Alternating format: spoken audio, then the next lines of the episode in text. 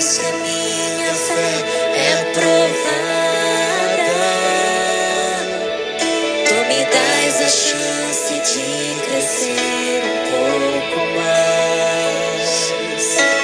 Montanhas e vales, desertos e Graça e paz, bom dia.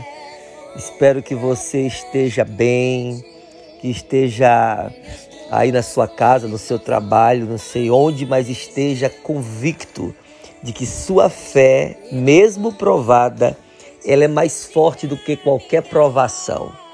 A sua fé, mesmo testada, ela vem para revelar o quão grande é o Deus em quem você deposita essa fé.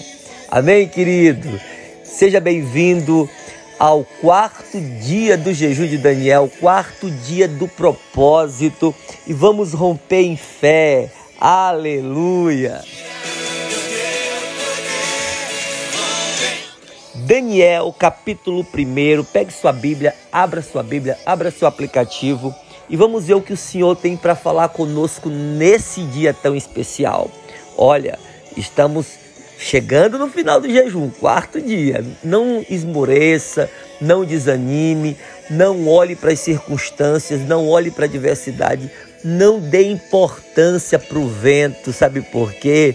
Porque quando nós olhamos demais para o vento, nós afundamos. Olhe para Jesus, aquele que o mar e o vento obedecem. É isso que é importante, tá bom? Daniel capítulo 1, versículo 14 e 15 diz: E ele conveio nisso, concordou com isso, aprovou a ideia. E Daniel então experimentou dez dias esse jejum. Nos primeiros dez dias apareceram em seus semblantes a melhora do corpo, a melhora da feição. E eles estavam mais gordos do que todos os mancebos que comiam a porção do manjar do rei. Nós vemos aqui nesse texto claramente que o jejum já mudou a aparência de Daniel e dos três rapazes que estavam junto com ele, juntos com ele. Você observa que a aparência melhorou, a pele, o semblante, o cabelo, o rosto. Gente, jejum é milagre, jejum é mudança. Eu venho aqui nessa manhã lhe dizer que o seu jejum não é em vão, o seu sacrifício diante de Deus em convicção, obediência e fé é revestimento de fé, é revestimento de poder. Nada e nem ninguém poderá deter o agir de Deus através desse jejum na sua vida. Mantenha-se firme, convicto, nada poderá destruir aquilo que Deus planejou para você. Tem algo sendo gerado, tem algo preparado e nada e nem ninguém poderá deter o agir de Deus na sua vida. Vemos nesse texto que a promessa feita por Yahvé se cumpriu na vida de Daniel e também dos seus amigos, de Ananias, de Misael, de Azarias. Havia ali uma diferença entre eles e os demais.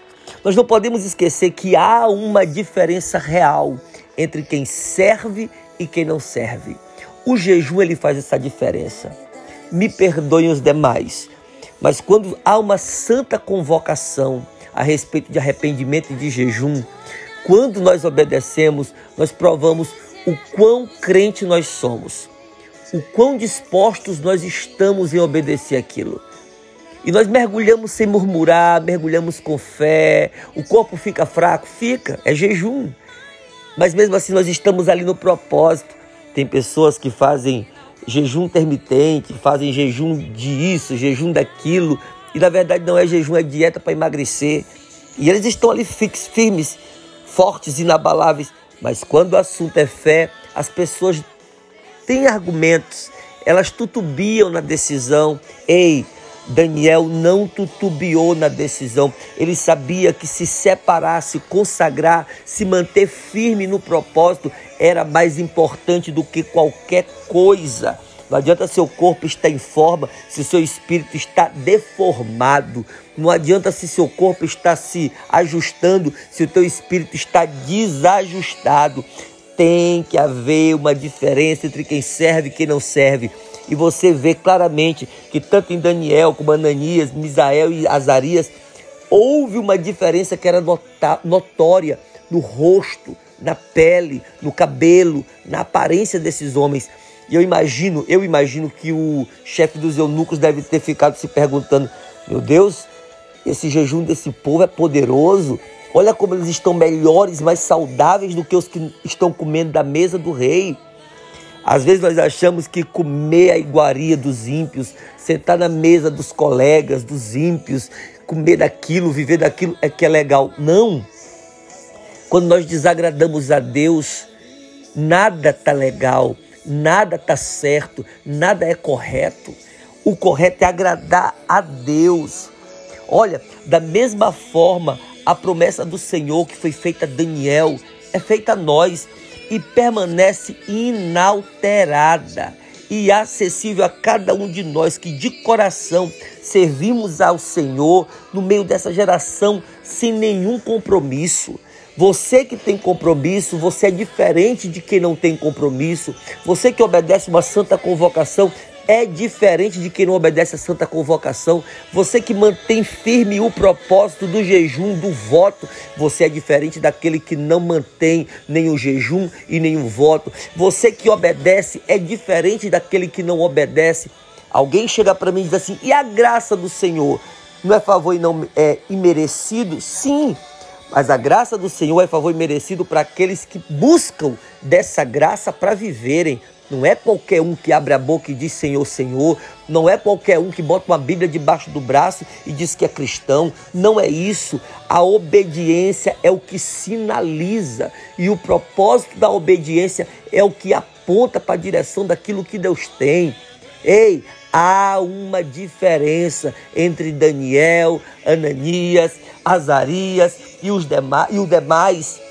Há diferença entre Misael e os demais. Há diferença entre o Antônio, o Raimundo, o José, o MGA, o Paulo, Pedro. Há uma diferença entre eles e os demais. Há uma diferença entre você e os demais não é uma diferença que lhe faz melhor, mas é uma diferença que lhe faz dependente de Deus. E é nessa palavra desse dia que eu quero lhe dizer que ninguém, nem nada poderá impedir o agir de Deus na sua vida. Aleluia! Glória a Deus! Feche seus olhos e ore comigo. Faça isso.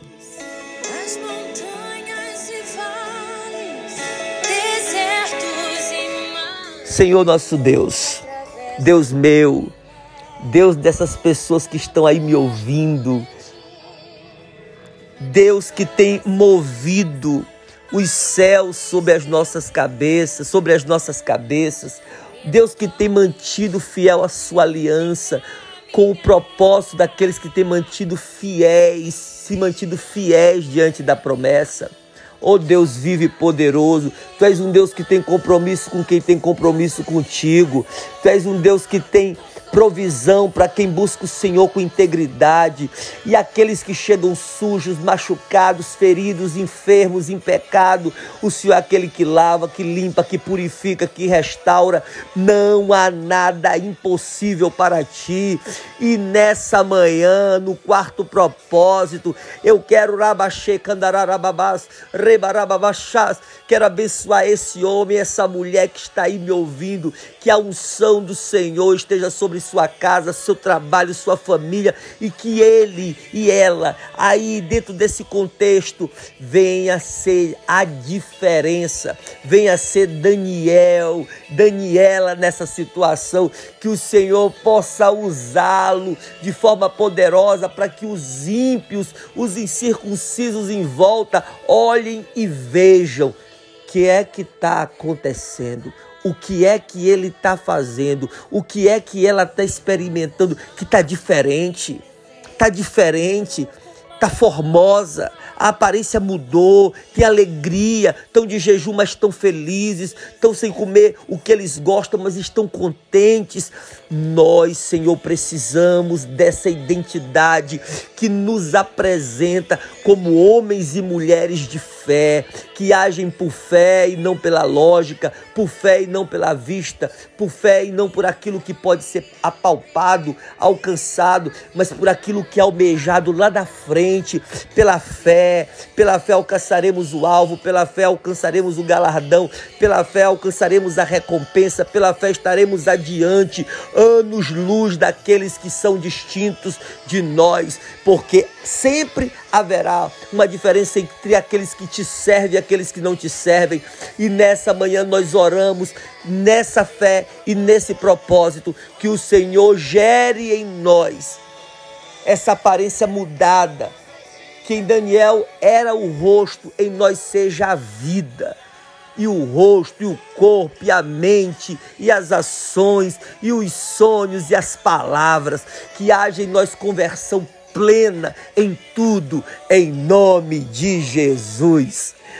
Aleluia! Cada dia estaremos um passo adiante, como disse o apóstolo Paulo, mais próximos da salvação hoje do que antes, do que ontem. Então, que a sua fé seja revestida de poder e você possa romper em fé aí aonde você estiver. Shalom, Deus abençoe, graça e paz.